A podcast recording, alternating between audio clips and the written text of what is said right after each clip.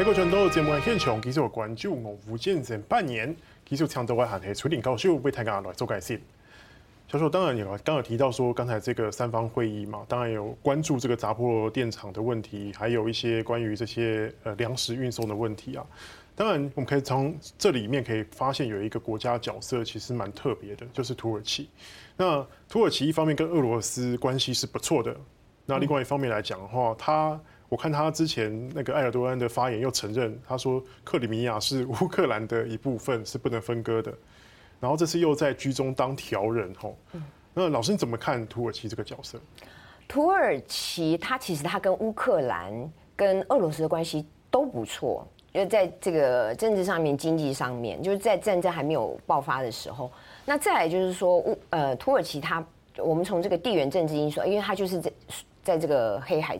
这边的这个国家，所以它势必会在哦，再加上它是。欧盟成员国的身份，然后又是呃欧盟候选国、北约成员国的这样的一个身份。那土耳其他自己本身它是这个穆斯林的国家，然后身处在欧洲，所以这一些因素就让土耳其在这一次的呃俄乌冲突当中，它的这个角色就被凸显出来了。它跟俄乌之间的关系，我我们可以看到他的这个平衡，就埃尔多安在这个双方的这个平衡上面，他我我个人是觉得说他做的呃很很恰当啦，很恰当。第一个基于成员国的身，就是北约成员国跟欧盟候选国，所以呢，他谴责谴就是说谴责俄罗斯哈，然后觉得认为说这个克里米亚是呃。是乌克兰的，那领土不应该被这个分裂，好，就这个部分他是站在北约，就西方的这这样的一个立场。可是呢，基于他跟俄罗斯的关系，然后然后跟呃还有乌克兰的关系，所以呢，他接下来就是在这这场战事里面，首先他没有加入到西方对集体对俄罗斯的，就是制裁制裁，对不对？然后呢，他就跟埃尔多安也跟俄罗。俄国政府就是说，我们的贸易除了美美元、欧元的支付之外呢，也可以用人民币，也可以用卢布，哈。所以，所以就是说在，然后再来就是，他又卖了一些武器，呃，他的无人机给帮助这个乌克兰去在这场战争，然后他提供了一些物资啊、人道啊，然后还有就是军事上面的协助。所以说，谁都不得罪啊？他都不得罪，对，都不得罪。然后还有就是在黑海这边，黑海这里呢，因为。这个呃蒙特娄公约嘛，然后当这个战争升级的时候，就就是说土耳其他认为这个是一场战争，他已经把它界定成这个战争了，然后他就关闭了这个黑海。可是呢，照理说应该是俄国的军舰就不能进出，对不对？但但问题是说蒙特娄公约里面就有一个，就是说有一个规定，就是如果说你是在那个在这个塞瓦斯托堡这边注册的军舰的话，就不。就不会受到这样的这这个蒙特尔公约的这个限制，所以俄国军舰在萨尔斯托堡注册，它还是一样可以可以进出，所以它就是在做这个平衡的外交。那北约北约那当然就基于那个土耳其，就是他自己本身国内库德族的这个问题，然后呢，他又牵制了，就是在大家在审核这个芬兰跟瑞典加入北约的。申请这个北约成员的身份的时候，对土耳其也变成一个非常关键的这个角色，然后就从中他也透过他自己国家利益的这个认知，所以说可以说他是这场战争当中其中一个算是比较有得力的国家了，可以这样讲吗？哎，对，可以啦，可以这样讲，就是他这次的表表现，呃，受到就国际的一个重视，对。嗯，老师，那当然就是我们来看一下哦，就是接下来我们看一下这场战争对世界的影响。就说我们看到说，因为这场战争的关系，本来预测今年的整个经济成长可以达到六点一趴，但因为这场战争呢，就硬生生的砍了一半，剩下三点二趴，甚至未来预测还很不看好，继续不看好。老师，那你怎么看？哈，包括这场战争，俄罗斯的经济萎缩四到六趴，世界经济成长呢萎缩了一半，然后呢，包括乌克兰自己可能会有四十五趴的这个经济萎缩的影响，都非常巨大。那老师你怎么看这场战争对于世界的整个经济的影响？嗯，呃，这个经济在战争还没有发生之前，我们是先受到那个 COVID-19，对不对？疫情的影响已经打击的很很严重了。那战争的爆发又让这个是，就是说整个经济的发展雪上加霜哈。那关于这个俄罗斯，对俄罗斯的经济倒退，然后呢，乌克兰的经济受重创。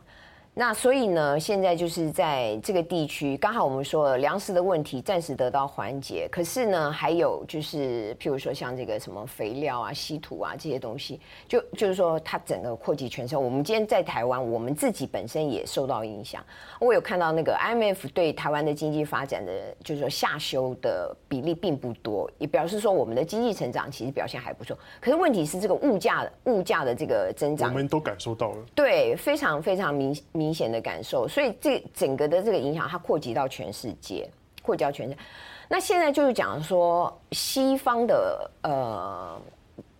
特就是欧盟啦，欧盟的欧盟现在雪上加霜，因为它还牵涉到能源的问题。好，欧盟的现在的能源的情况是非常的严峻，感觉好像会接下来会度过一个没有天然气的冬天一样。对。那至于俄罗斯这边的呃，说经济打压，我们看到啊外资全部都退出了。我我我要我想要讲的就是说，对俄国人来讲哈，呃，我跟 俄国的教授在讨论这个问题，因为他一直认为就是很批判这场战争哈，觉得说让人民的生活这么的困苦。那可是呢，作为一个第三者，就是说我们不是在这个战争，从这个第三者的这个角度，我我问。问那个教授一个问题，就是说，俄国俄国人民在什历史上面什么时候过过好日子？所以他们过苦日子过惯了，过苦日子过惯了，然后大家也都知道，好，也都知道，就是说现在现在的这些情况的这个发生，好，那所以经济经济生活不好，经济生活不好，对俄国人来讲。或许他们可以忍受。那俄罗斯的天然的资源，它有一个一个，就是它原料产出的这个大国，所以它现我我觉得可能也是，就是这些自私的政治的，就是像这个普丁，他发动这场战争的时候，他他不会去考虑人民生活的这个部分。所以说，这场战争对于西方来讲，反而影响比较大。大很多啊，因为现在现在整个西方的这个能源的问题，这两天消失到呃加拿大去，对不对？也是谈谈这个天然气的问题，因为德国依赖俄罗斯的天然气，非常的就是它的那个依赖性非常的严重。那现在德国它也下定决心，二零二七年我们不要用这个俄罗斯的天然，就是要。解除掉这样的一个依赖嘛，然后欧盟现在也共识了，大家他现在要团购啊，要要要做团购，对不对？然后就来登记哈，然后大家就是想尽办法的，首先就是说要把这个呃冬天的这个天然气的这个储备一定要到百分之八十哈，然后呢，大家就开始就希望说一起集体的购买，然后就呃去。到世界各地，特别是在从这个，譬如说中东卡达这边、美国这里，美国现在已经变成俄国最，呃，对，变成这个欧洲最大的那个算是能源输出，对，能能源能源供应国，超越了这个俄罗斯，超越俄罗斯。那可是现在就是说，在这个能源的问题雪上加霜的，还有一个就是说，因为气候极端气候。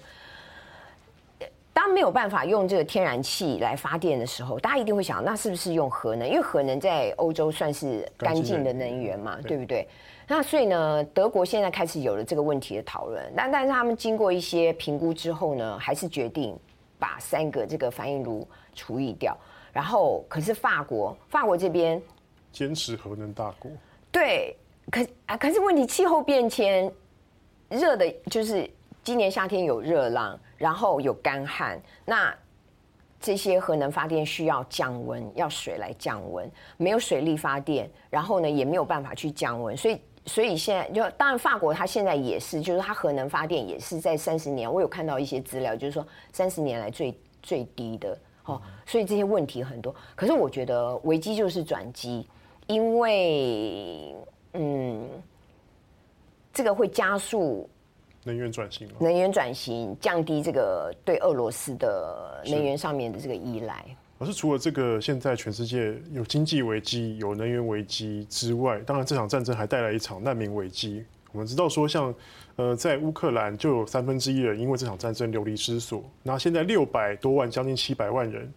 是散落在欧洲各地嘛。那我们看到，我看到之前有个资料说，包括像是在波兰就有一百五十万人这边登登记领取他们的身份，希望能够得到社会福利。那对于单一国家来讲，那个负担又更大了。老师，你怎么看？就是这场难难民危机，呃，它所带来的影响？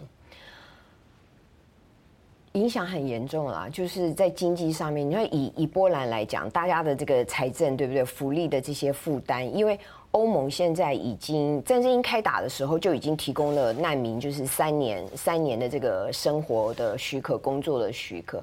那在战争还没有开打之前，波兰的情况，就波兰有很多的俄罗斯人在当地工作。那现在波兰很多的男性、男性的这些呃移民，他们已经回到了这个乌克兰去打仗。那留下来的可能大部分都是还有哎老弱妇孺。然后呢，这个困难就就是譬如说一些呃社会的这种慈善机构啊、人道救援组织啊，他们就语言上面在沟通的困难啊，就就让整个的协作的工作其实也是。非常的很多的问题啦，很多，但是呢，呃，我觉得这这个就算不管啦，就是说影响如何，财政负担如何，全世界其实大家都会去重视这个问题。我举个非常简单，我们台湾民民间捐捐赠非常多的钱，外交部我们。透过外交部也把这些钱就是提供给波兰嘛，对，不对？就帮匈牙利啊，哎，就是这些国家，国家然后呢去帮助他们，对不对？就透在这个财政上面去帮助他们。然后呃，有一些报道是说，好像就是说美美国跟英国在这个方面做的不够，就是说不够积极，不够好，也有一些批评。可是在我看来，我会觉得，嗯，也不不尽然啦。对，因为因为他们也提，就是说。在细节上面，可能在行政手续上面会有一些缺陷，但但是呢，后续的一些相关的改善，英国也接受了大概十几万的这个难民的签证的这个申请嘛，然后他们也提供，呃，就是说接接收难民的一些金额上面的这个补助，哈，就是大家共同来做做这个事情，而且没有办法，这再大的这些压力，可是还是要做这个人道上面的这些救助。老师，你刚刚有提到说，就是有关于就是呃。呃，现在我们也有帮助，就是包括乌克兰蛮多的。那你觉得我们应该怎么来看看待这一场战争呢？因为已经过了半年了嘛。嗯、我非常赞成德国总理肖兹他的他的看法，就是说这场战争其实是普丁个人的战争，那不是所有俄罗斯人的。所以，我们今天在台湾，我们也应不应该用一个敌视的态度去去面。去看待这个在台湾的俄罗斯人哈，那还有就是说，呃，战争一开始发生的时候呢，我我我就举我们淡江大学的这个俄文系的主任，他就很担心就是招生的问题，结果果真不错，今年今年俄文系的招生已经有一点这种非常少，对，非常少，就就是这个情况很不好。那为什么呢？因为因为我们整个的，就是说媒体在这件事情的报道上面，我们谴责俄俄国的这个战争，可是呢，不知不觉当中，我们一般人也把这种情绪、反对的、反对战争的情绪，也就就是说，呃，影响到我们对俄国人的看法，我们对俄国人的这个态度上面。那我觉得说，这个东西应该要很清楚的把它切割开来，然后对于俄国的了解。